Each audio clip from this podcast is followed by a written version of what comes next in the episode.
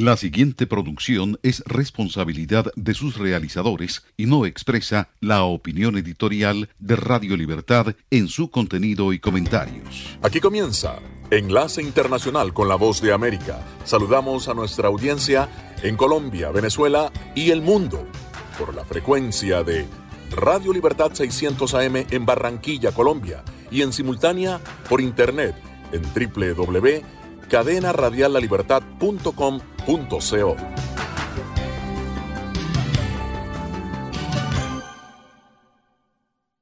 la voz de América presenta.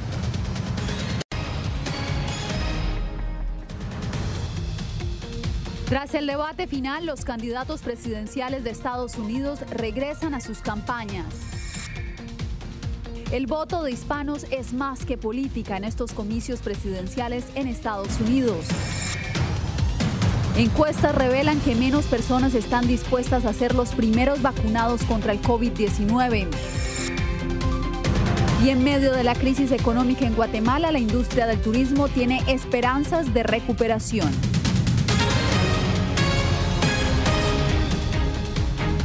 ¿Qué tal? Soy Yasmín López. Gracias por acompañarnos en esta emisión del Mundo al Día.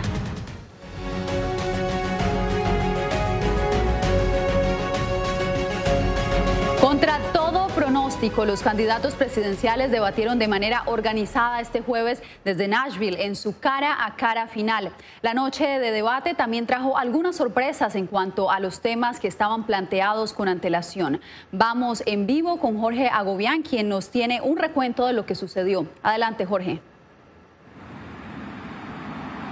Un debate más sobrio, con, con menos, eh, eh, digamos, insultos entre los candidatos y también menos eh, momentos de tensión. Eso sí, sí los hubo, sobre todo cuando los candidatos discutían temas que son antagónicos para Trump y Biden. la gestión de la pandemia de coronavirus, uno de ellos, pero también las acusaciones de ambos candidatos de supuestos casos de corrupción en el círculo de sus familias, incluso del presidente Donald Trump. También la sorpresa de la noche, el tema de la inmigración. Pero a partir de ahora, con 11 días por delante para las elecciones del 13 de noviembre. ¿Qué podemos esperar? Vamos a verlo a continuación. Dos visiones sobre inmigración, dos visiones sobre la pandemia y dos planes de país. Joe Biden presentó a los estadounidenses una propuesta basada en los valores personales. Lo que está en juego aquí es el carácter de este país. Decencia, honor, respeto, tratar a la gente con dignidad, asegurarse de que todos tienen una oportunidad. Y yo seré quien les asegure eso. Donald Trump, por su parte, afincó su promesa en la economía. El éxito nos unirá. Estamos en el camino del éxito. Pero yo estoy reduciendo impuestos y él quiere subir los impuestos de todos y quiere imponer nuevas regulaciones en todo. Acabará con todo. Los candidatos participaron en una discusión ordenada con pocas interrupciones y con un tono más moderado que en el debate anterior. Aunque los dos contendores se han atribuido la victoria, analistas como Aaron Cole dan como ganador al botón silenciador utilizado en esta oportunidad y en consecuencia a la audiencia tuvo el efecto deseado de que no se interrumpieran entre sí. La gente pudo escuchar las respuestas de ambos candidatos y aprender, especialmente si estaban indecisos. Trump viaja a Florida, donde votará de manera temprana el sábado, el mismo día que el expresidente Barack Obama estará en Miami, haciendo proselitismo por Joe Biden. Ambas campañas utilizarán el último debate como vitrina para cada una de sus plataformas, pero el experto considera que podrían encontrar retos en esta batalla contra el reloj.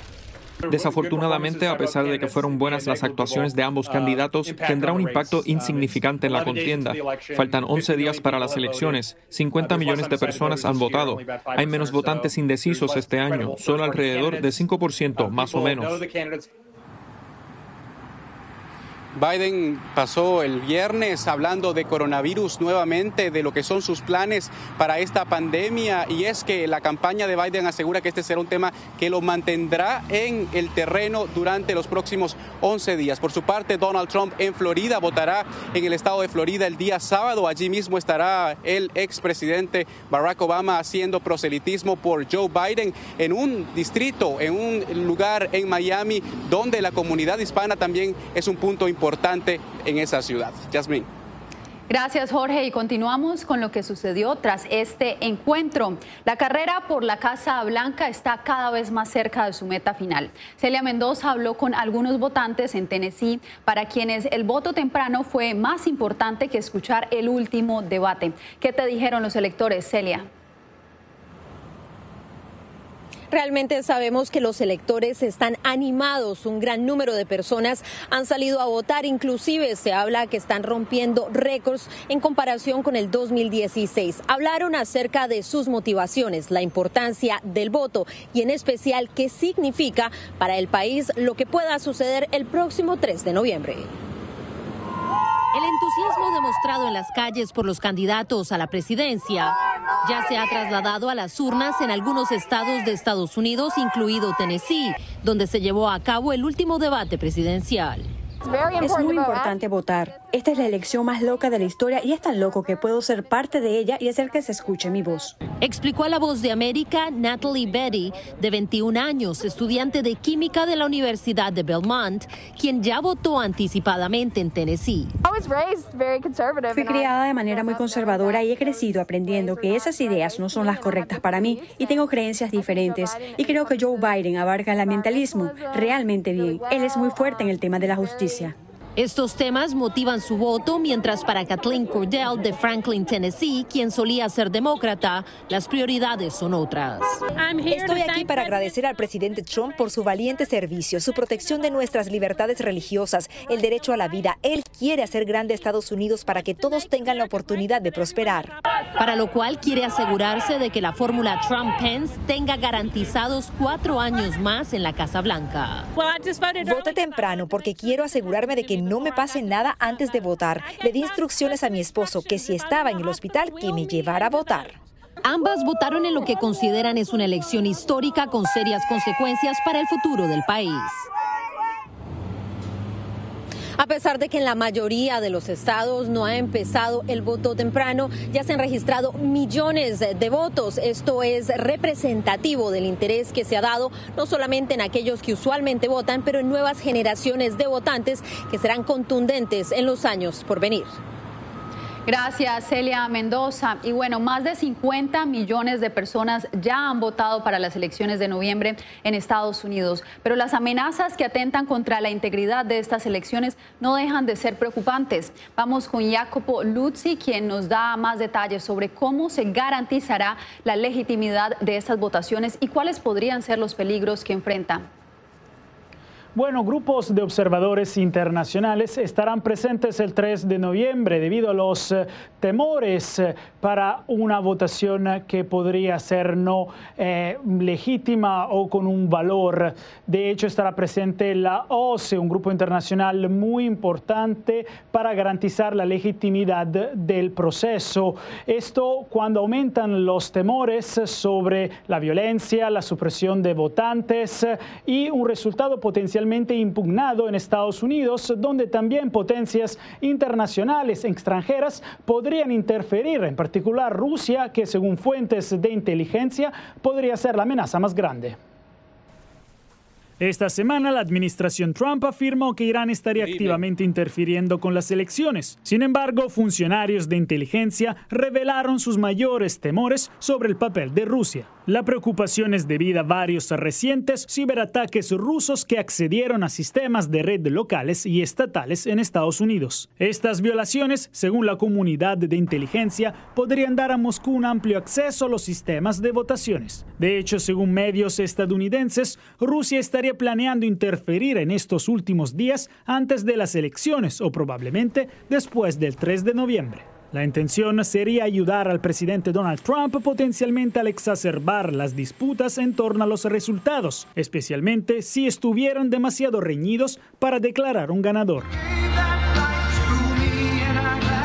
Por ahora, Rusia no habría cambiado el recuento de votos o información de registro de votantes, como confirmó el FBI. Pero funcionarios denuncian que grupos rusos podrían usar su conocimiento de los sistemas informáticos locales para desfigurar sitios web, divulgar información no pública o tomar medidas similares que podrían sembrar el caos y las dudas sobre la integridad de los resultados. Como reporta el The New York Times, tales medidas podrían alimentar las afirmaciones del presidente Donald Trump sobre una votación amañada, como el mandatario ha repetido varias veces en los últimos meses, afirmando que solo así sus adversarios podrían ganar contra él, o sea, o sea haciendo trampas. Agradecemos, Jacopo Luzzi. Detrás de los millones de latinos que irán a las urnas este año hay muchas historias, como los que se han convertido en ciudadanos y tendrán la oportunidad de votar por primera vez. Verónica Villafañe nos trae la historia de una madre que junto a su hija votaron por primera vez juntas. Pues Con una sonrisa y orgullosamente luciendo una calcomanía que dice Yo voté, Rosa Galvez y su hija Marta Reina celebran que ya votaron. Es que es el primer año que votamos juntas. Y ha sido muy bien, muy bien, porque lo que a ella no, no le gusta, me gusta a mí, y que yo voy, voy a votar por esta persona. Ah, no, yo no, y así. Las dos son originarias de México. Rosa, de 77, se hizo ciudadana hace 15 años y ha votado desde entonces. Su hija se naturalizó recientemente y esta es la primera vez que vota por presidente. He estado esperando esto por mucho tiempo y me da mucho gusto que sea un año tan importante para votar con todo lo que está pasando, con el coronavirus, con que las cosas en vez de ir para adelante no se mueve nada pues me preocupa bastante y por eso me da mucho gusto tener mi voz para votar. Marta dice que ya tiene experiencia. Desde que su madre se hizo ciudadana, ella se encarga de estudiar a los candidatos y propuestas. Y después le he dicho de qué se tratan y ya ella escoge, porque yo no escojo lo que ella quiere. Ella siempre vota por mujeres o por latinos. Y yo a veces pienso que no es un buen candidato nomás porque es latino, pero ella piensa que sí y por mujeres también. Para madre e hija, votar temprano por correo significa misión cumplida. Ya sí estoy segura de que mi voto llegó. Ahora les toca esperar los resultados. Verónica Villafañe, Voz de América, Los Ángeles. ¿Quién está animado a votar y cuáles son sus motivaciones? ¿Será que el gigante dormido despertará? Esas son algunas preguntas que intenta contestar un documental que analiza la movilización del voto hispano en Estados Unidos. Así nos informa Alonso Castillo. La movilización del voto latino ha sido uno de los objetivos de numerosas organizaciones alrededor del país, por lo que el cineasta Bernardo Ruiz filmó Voto Latino, Dispatches from the Battleground, para conocer el esfuerzo de activistas, agentes políticos y voluntarios que buscan que los hispanos participen de manera contundente en la elección presidencial. El voto hispano nunca ha sido monolítico. Obviamente hay una diversidad política. Los temas siguen siendo lo mismo, la, economía, salud pública, eh, los trabajos y la inmigración. El director resaltó que en el 2016 menos de la mitad de los votantes elegibles acudieron a las urnas. Sin embargo, en su recorrido observó situaciones que lo sorprendieron ver a organizadores indocumentados organizando a sus miembros de sus comunidades que sí son ciudadanos y sí tienen el derecho de votar. Eso quiere decir que hay un, hay un poder político a pesar de que uno no tiene ciudadanía. Ruiz visitó Pensilvania, Texas, Nevada y Florida, estados críticos en los que se podría definir el ganador. Según nos dijo, un gran número de organizadores están enfocados en la autenticidad de la información información actualizada de dónde y cómo votar. Para el documentalista, ambos partidos políticos deberían prestar mayor atención a las necesidades de la comunidad hispana. Alonso Castillo, Voz de América, Miami. Más adelante, estudiantes universitarios en el estado de Nevada son preparados para rastrear casos de COVID-19.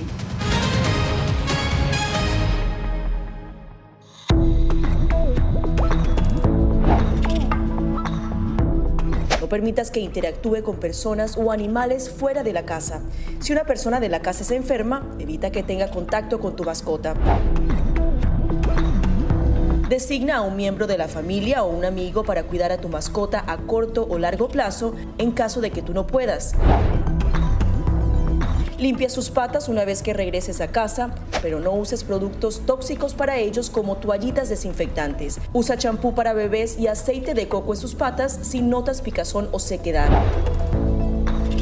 Prepara un kit de emergencia que incluya un suministro de medicamentos por 30 días y al menos dos semanas de alimentos y otros suministros. Asegúrate de que todas las mascotas lleven collares y etiquetas con información actualizada como nombre, número de teléfono y necesidades médicas urgentes.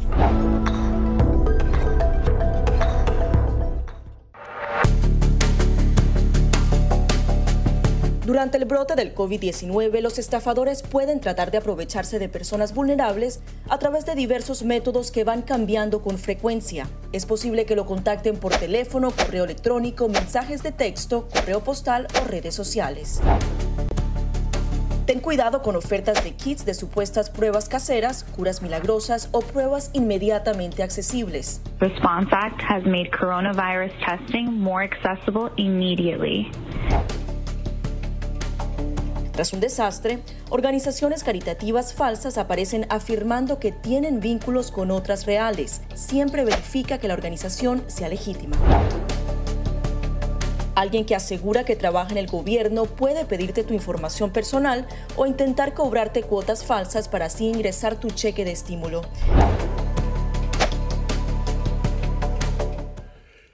Esta es la señal de Radio Libertad 600 AM, emisora afiliada al sistema de noticias de la Voz de América.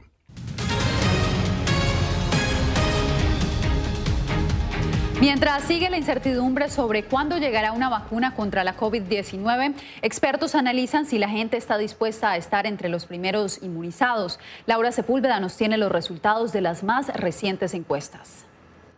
Todavía no, porque los, los científicos y los expertos han dicho el, el segundo trimestre del 2021 va a estar lista. Él es Jorge Muñoz, un colombiano residente en Estados Unidos que se suma a los que no se afanan por ser de los primeros en recibir la vacuna contra la COVID-19, aunque la inmunización nunca ha sido un misterio para él. Y menos uno con, con precondiciones como es prediabético, ataque al corazón, cáncer. Entonces uno tiene que la persona, digamos, lo saludable y listo. Algunos por precondiciones médicas, otros por desconfianza en el proceso. Las razones son varias, destaca Dean Fanelli, experto en legalización de productos farmacéuticos.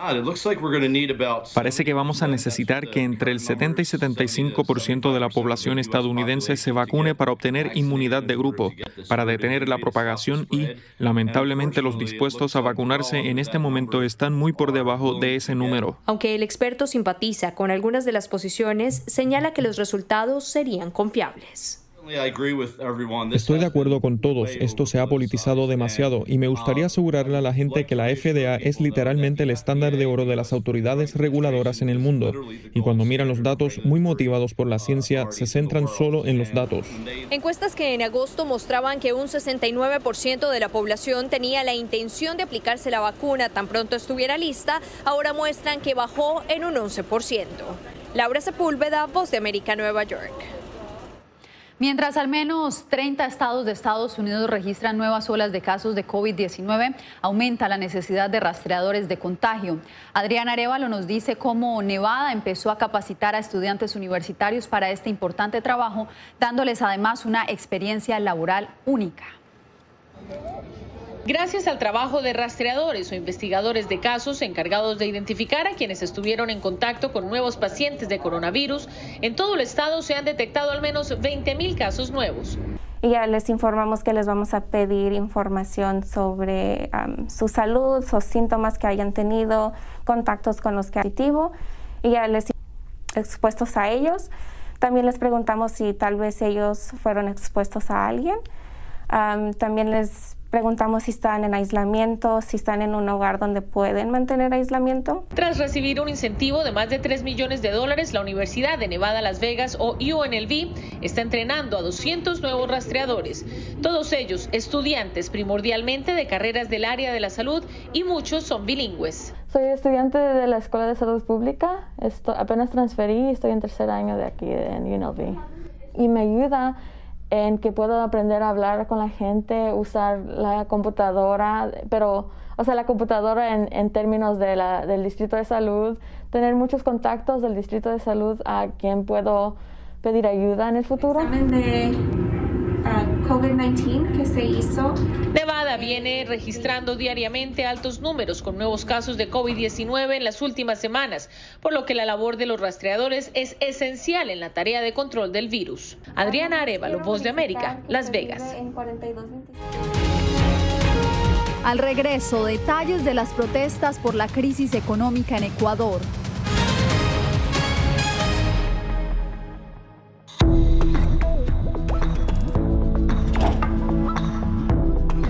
Cuando ellos me traen un tema un poco delicado o fuerte, yo siempre les pregunto primero, ay, ¿y dónde oíste eso? ¿Quién te lo comentó?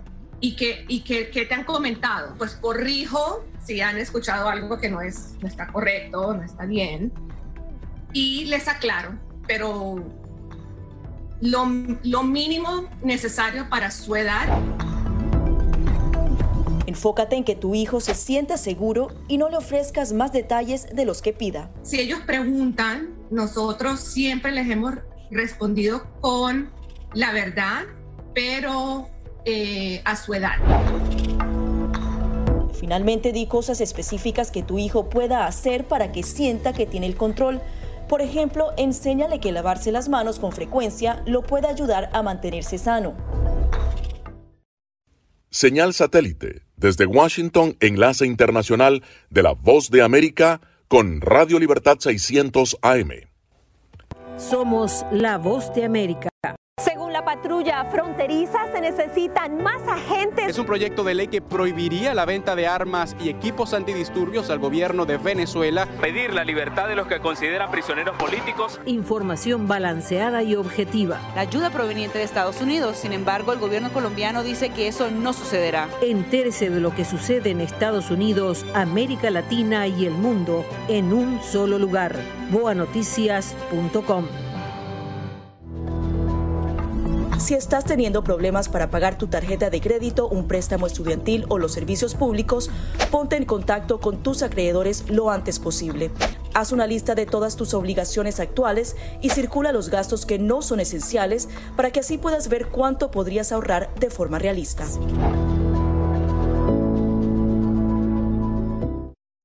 Escuchan la voz de América conectando a Washington con Colombia, Venezuela y el mundo a través de Radio Libertad 600 AM.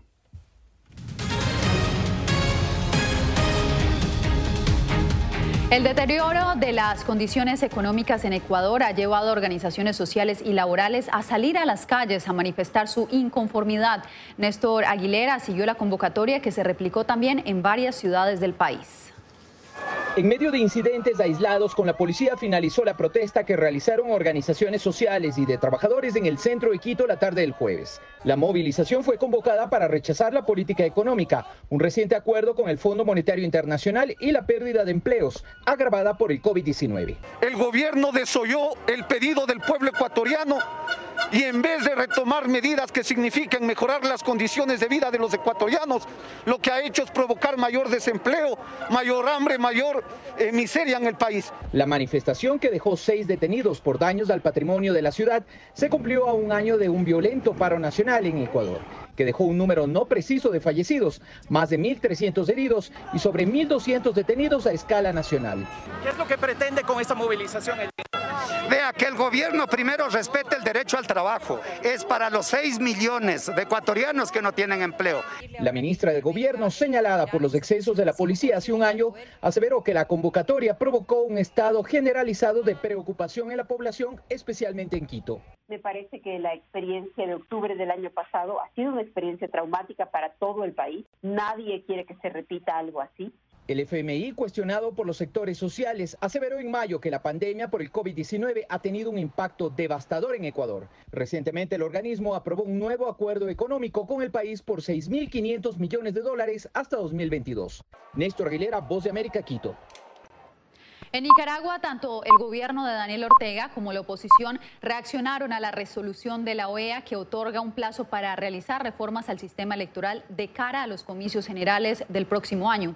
Donaldo Hernández tiene sus reacciones.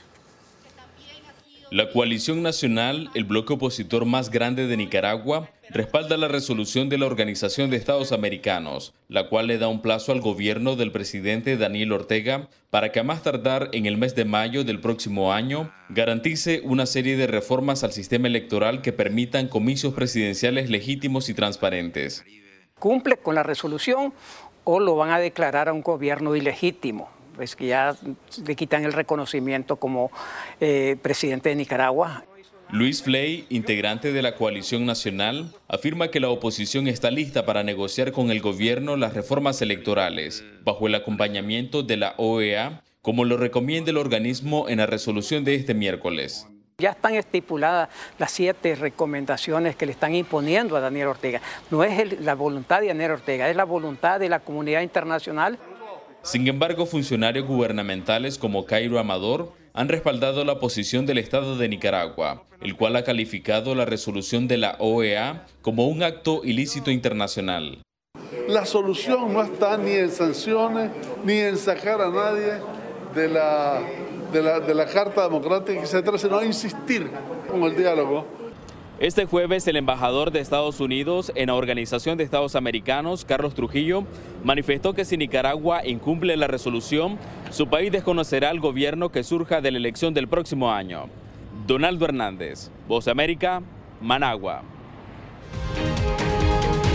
Y una empresa encuestadora le mide el pulso al turismo en Guatemala tras la llegada del coronavirus. Esta es la señal de Radio Libertad 600 AM, emisora afiliada al sistema de noticias de la Voz de América. Además de asegurarse de tener un amplio suministro de alimentos en casa, a la gente también le preocupa el poder infectarse del COVID-19 a través de estos productos. La buena noticia es que los Centros para el Control y la Prevención de Enfermedades aseguran que los alimentos no son una vía de transmisión del virus. Expertos en seguridad alimentaria aseguran que es poco probable ya que el virus no se multiplica en los alimentos. Según la Organización Mundial de la Salud, el virus es probablemente susceptible a las temperaturas normales de cocción. En general, los restaurantes tienen normas de seguridad alimentaria que deben seguir, sobre todo para evitar la transmisión de cinco bacterias y virus transmitidos por los alimentos. Esas normas evitarían que el nuevo coronavirus se introdujera en su comida. Somos la voz de América. Disparos de perdigones, están tirando también bombas. Donald Trump y Kim Jong-un ya se encuentran en Singapur. No han cesado los enfrentamientos entre oficiales de la Guardia Nacional y los manifestantes. Información balanceada y objetiva. Florence ha llegado. Como ustedes pueden verlo. Entérese de lo que sucede en Estados Unidos, América Latina y el mundo en un solo lugar. boanoticias.com.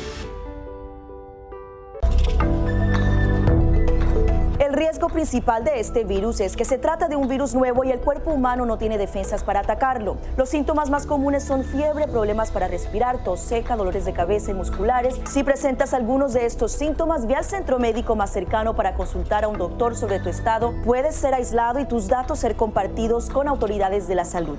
Para más información visita nuestra página web o síguenos a través de las redes sociales bajo arroba.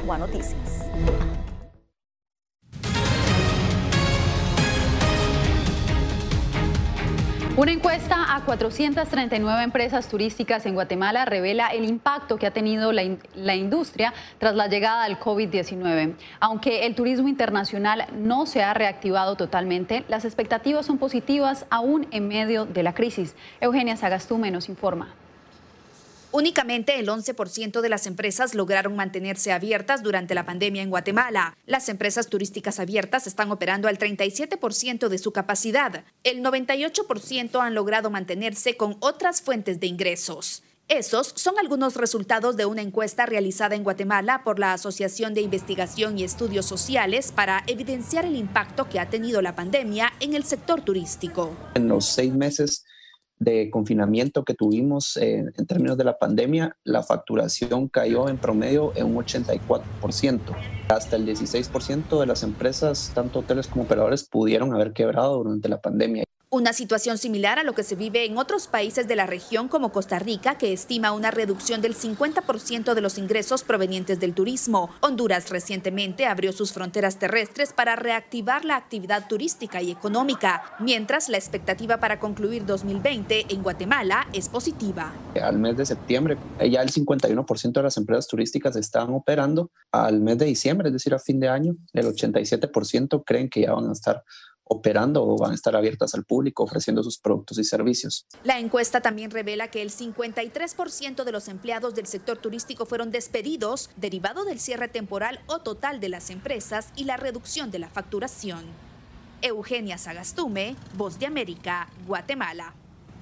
Escuchan la voz de América en la señal internacional de Radio Libertad 600 AM. Hacemos una pausa y ya volvemos.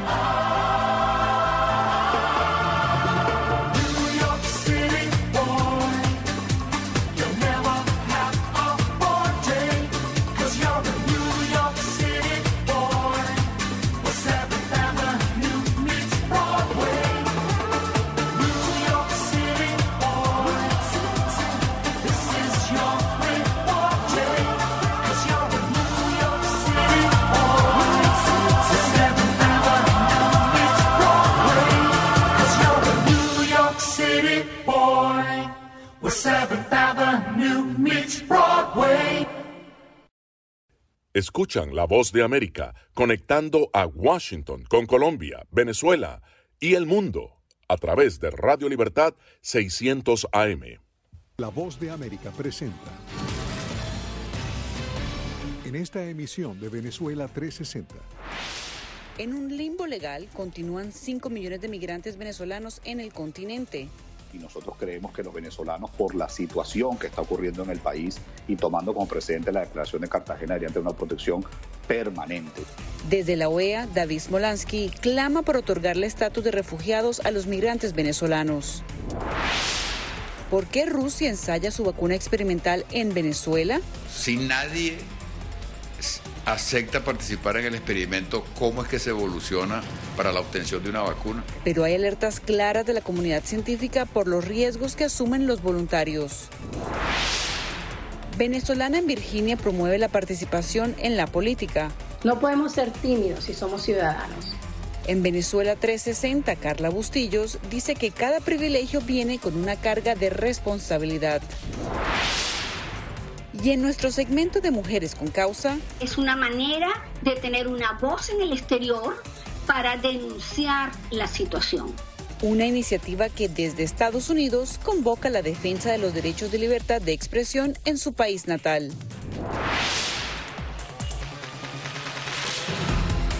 Hola, ¿qué tal? Bienvenidos a Venezuela 360. Nos conectamos desde Washington. Les saluda Cristina Caicedo Smith.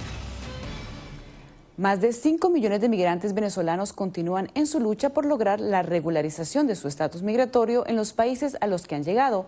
El comisionado de la OEA para refugiados y migrantes venezolanos, David Smolansky, insiste en la necesidad de una solución permanente más que en programas temporales de protección. ¿Cuál es la situación actual de los migrantes y refugiados venezolanos, toda vez que ya tenemos varios meses con una pandemia y los países de acogida en el hemisferio latinoamericano, estamos hablando de que no solamente están asediados por la pandemia, sino también por una depresión económica histórica?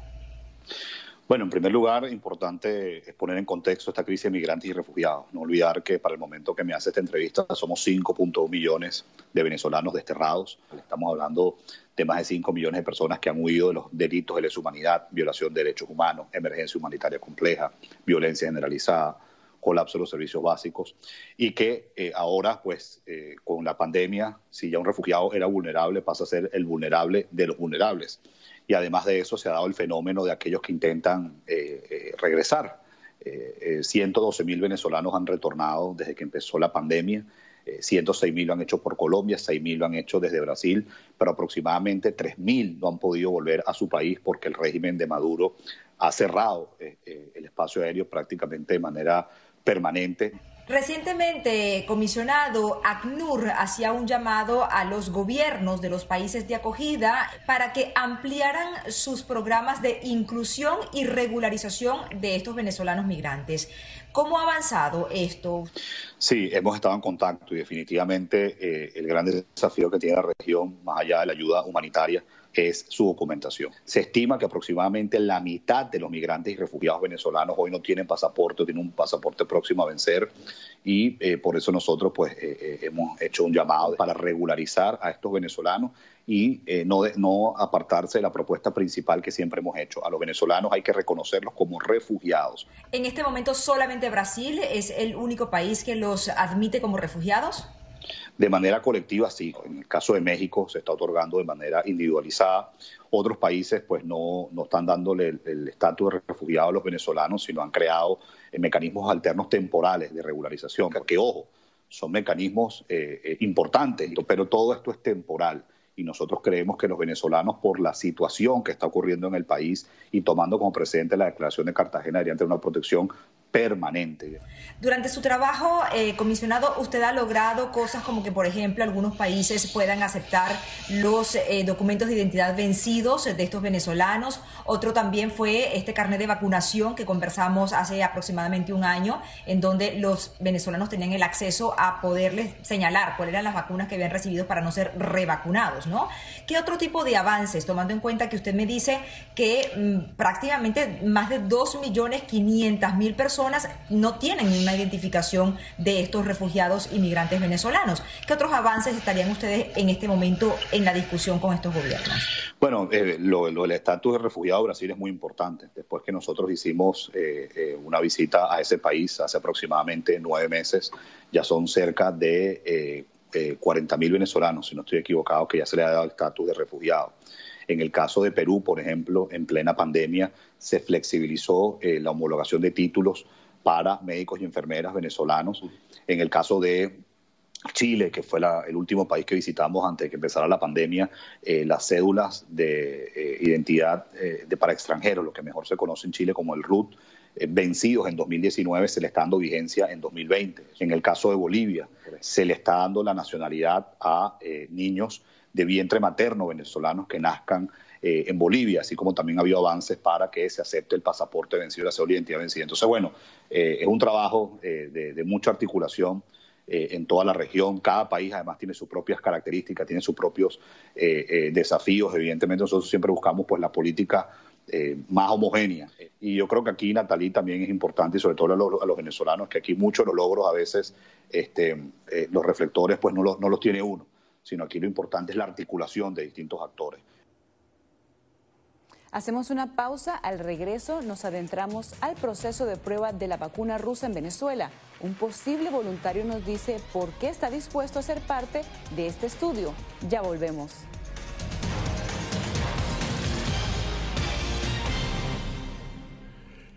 Esta es la señal de Radio Libertad 600 AM, emisora afiliada al sistema de noticias de la Voz de América.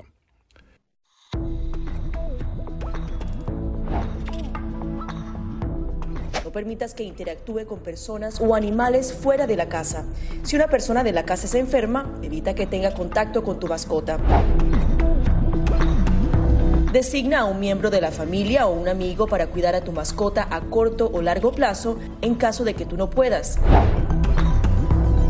Limpia sus patas una vez que regreses a casa, pero no uses productos tóxicos para ellos como toallitas desinfectantes. Usa champú para bebés y aceite de coco en sus patas si notas picazón o sequedad.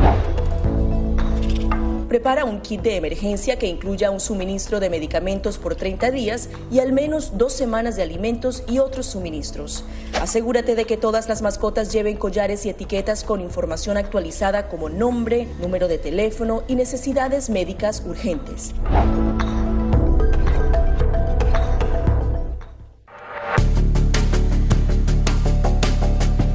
Durante el brote del COVID-19, los estafadores pueden tratar de aprovecharse de personas vulnerables a través de diversos métodos que van cambiando con frecuencia. Es posible que lo contacten por teléfono, correo electrónico, mensajes de texto, correo postal o redes sociales.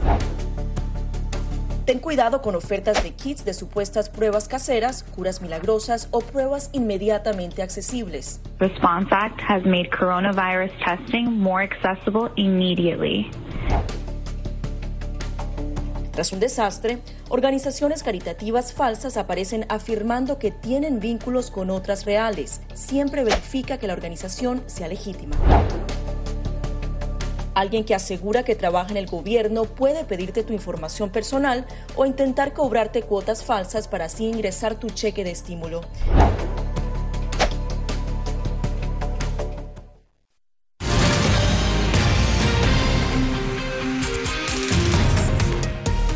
Muchas son las incógnitas alrededor de la prueba en Venezuela con la vacuna rusa contra la COVID-19. Mientras posibles voluntarios consideran que es necesario participar en estos estudios, autoridades sanitarias advierten que en el país no están las condiciones dadas para cumplir correctamente con este proceso. Adriana Núñez Rabascal nos presenta esta historia. No hay una fecha precisa para comenzar las pruebas de la vacuna Sputnik 5 en Venezuela. A principios de octubre llegó el cargamento con 2.000 dosis del fármaco ruso y el gobierno en disputa manifestó su disposición a fabricarla una vez sea aprobada. Sin embargo, hasta la fecha no hay mayor información sobre el ensayo. Manuel Isidro Molina es periodista venezolano y ha manifestado su disposición a ser uno de los voluntarios. Eh, el tema es humano, el tema es científico y tecnológico de aportar, porque a fin de cuentas, eh, veámoslo de, otro lado. Si nadie acepta participar en el experimento, cómo es que se evoluciona para la obtención de una vacuna. El comisionado de salud del gobierno interino, José Manuel Olivares, alerta a los potenciales participantes en el experimento al denunciar que las condiciones sanitarias del país no son las óptimas para hacer un estudio de este tipo, pues ni siquiera hay capacidad para realizar las pruebas PCR para descartar que los voluntarios se hayan contagiado con coronavirus. En un país donde no hay agua, donde el 80% de los tomógrafos no funciona, donde el 78% de nuestros laboratorios funcionan inconstantes, donde se va la luz, donde no hay luz en el 68%, eh, donde no hay agua en el 68% de nuestros hospitales, ir a un estudio clínico donde tú no vas a tener la rigurosidad académica de verificar al paciente, contactarlo, monitorearlo, saber si sus condiciones se cumplieron en medio de la estructura universal o de la estructura grande del estudio es un gran acto de irresponsabilidad. La comunidad científica ha pedido transparencia en cuanto a la metodología y los resultados. Es muy importante que eh, los 2.000 personas que van a participar en el estudio tengan claro que son voluntarios y que su participación sea totalmente voluntaria. Eh, eh, que tengan claro que esto es un ensayo que esto no les confiere protección. La viróloga Flor Pujol recordó que la prestigiosa revista médica The Lancet pidió aclaratorias a los autores de un estudio sobre la vacuna rusa que destacaba resultados prometedores luego de que un grupo de expertos cuestionara las conclusiones del proceso con el que se obtuvo la potencial vacuna. Hubo un momento de opacidad donde no se sabía nada de la vacuna. Luego ya se sabe de qué está compuesta, cómo está formulada hay una primera publicación eh, que con un número de participantes modesto, pero con resultados positivos, sin efectos adversos. Así que lo, que tenemos que esperar es, tratando de ser muy objetiva, eh, tenemos que esperar que siga manteniéndose el flujo de información para ir monitoreando pues el éxito o, o no pues de esta vacuna. Desde el gobierno interino de Venezuela acusan al presidente en disputa Nicolás Maduro de intentar hacer campaña política con este ensayo clínico. Maduro utiliza esta herramienta de la vacunación como una herramienta para construir esa falsa normalidad que nos lleve a una elección, bueno, sobre el cadáver de los venezolanos el próximo diciembre. Mientras la oficina de la Organización Mundial de la Salud en Europa ha iniciado conversaciones con Rusia para conocer más detalles sobre su vacuna, en Venezuela el presidente en disputa, Nicolás Maduro, ha dicho que él, su hijo, su hermana y hasta el exmandatario de Honduras, Manuel Zelaya, serán los primeros en probar este fármaco experimental. Adriana Núñez Rabascal, Voz de América, Caracas. La llegada de la vacuna Sputnik 5 a Venezuela también ha despertado cuestionamientos entre la comunidad científica en Estados Unidos. Expertos explican que para que los resultados sean confiables, el proceso debe seguir rigurosamente los protocolos internacionales. Belén Mora nos tiene el informe desde Washington. El presidente en disputa, Nicolás Maduro, anunció en televisión nacional que algunos voluntarios ya se estarían aplicando la vacuna en cuestión procedente de Rusia contra la COVID-19. Tengo que anunciar que el expresidente de Honduras, Mel Zelaya, ha llegado a Venezuela y se va a poner la vacuna Sputnik 5 como parte de los ensayos de la vacuna. Pero algunos especialistas en Estados Unidos temen que el gobierno en disputa no gestione de manera transparente el proceso de prueba no hay garantía y ese es el problema de Venezuela. Como lo, que, lo que quiero decir es, yo no estoy en contra de que, se, de que porque es una vacuna rusa. Explicó Carlos Torres Viera, médico infectólogo del Centro de Enfermedades Infecciosas del sur de Florida.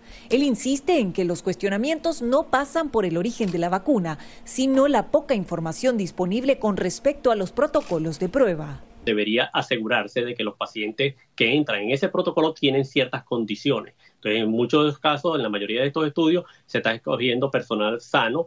Otro reto es que cualquier prueba clínica debe realizarse en una muestra representativa de pacientes que cumplan ciertas condiciones, explicó Arturo Casadeval, médico inmunólogo de la Universidad Johns Hopkins. Para que el estudio esté bien realizado se necesitan muchas personas. Y, y las personas que en este momento son los mejores candidatos, depende, pero personas en buena salud Otro gran reto en una Venezuela en donde, según el Programa Mundial de Alimentos de la ONU, más de 32% de la población padece hambre y 2 millones de casos están catalogados como inseguridad alimentaria severa. Belén Mora, Voz de América, Washington. Escuchan la voz de América conectando a Washington con Colombia, Venezuela y el mundo a través de Radio Libertad 600 AM.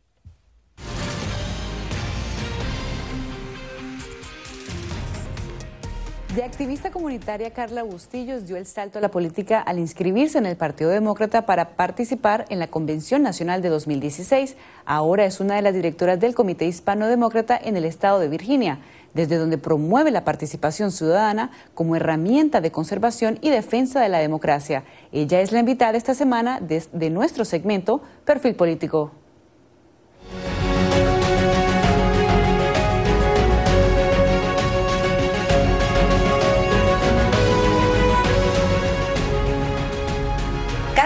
¿Qué te hizo involucrarte en la política de Estados Unidos?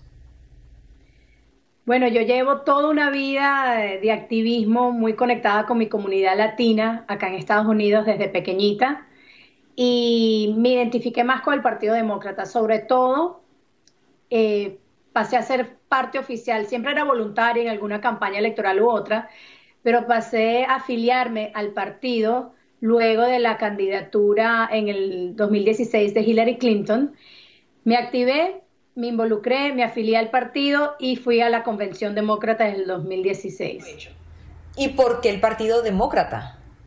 Porque veía en el Partido Demócrata una conexión con, con esas causas que, que marcan mi, mi identidad, con las que yo me identifico.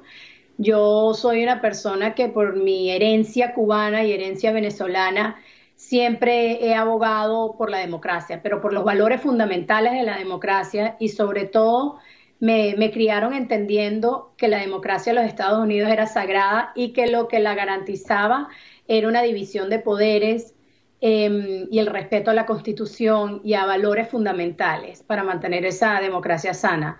Carla, pero una cosa es ser activista o identificarte con alguna causa social y otra muy diferente a involucrarte de lleno con un partido político como lo has hecho tú, hasta el punto de ser una de las directoras del Comité Hispano del Partido Demócrata en el estado de Virginia. ¿Cómo llegaste a este puesto? A mí el tema me preocupaba al principio, honestamente, me preocupaba. Eh, ser militante de un partido. Por eso yo llevo 15 años en activismo político por Venezuela, yendo al Congreso, yendo a la OEA, em, yendo a cuánta instancia hay en Washington para destacar las grandes violaciones a los derechos humanos y, y, la, y, el, y el quiebre del orden constitucional en Venezuela. Lo consulté con mi abuelo cubano, mi abuelito cubano eh, inmigró a Venezuela y de Venezuela inmigró a Miami, pues él él decidió morir en democracia, ya falleció, pero él decía, yo moriré en democracia, en un sistema democrático. Y si en Venezuela no se pudo, pues me voy a los Estados Unidos. Y yo le decía, abuelo, ¿cómo tomo ese paso? Yo no soy política, pero veo la necesidad en, mi servicio a la comunidad de abarcar ciertos espacios. Porque si no, no estás en la toma de decisiones, si no, no estás en la discusión. Y hay un dicho en inglés que se utiliza mucho en la política americana, if you're not at the table, you're on the table. Si no estás en la mesa, pues estás en el menú prácticamente. Y yo no yo no soy yo no soy para estar en el menú. ¿Cuál es tu mensaje para los venezolanos en Estados Unidos sobre si involucrarse o no en la política de este país indistintamente al partido? Mi mensaje es que la democracia se cuida con participación política. No podemos ser tímidos si somos ciudadanos. Como te dije, yo soy alguien que considera que los privilegios vienen de la mano con una gran responsabilidad. Si tienes el privilegio de ser ciudadano de esta gran nación, cuídala. Tienes esa responsabilidad. Hasta aquí, Enlace Internacional con la Voz de América por Radio Libertad 600 AM en Barranquilla, Colombia. La cita es mañana, así que los esperamos. Les recordamos que pueden seguir la información de la voz de América en www.boanoticias.com. Hasta la próxima.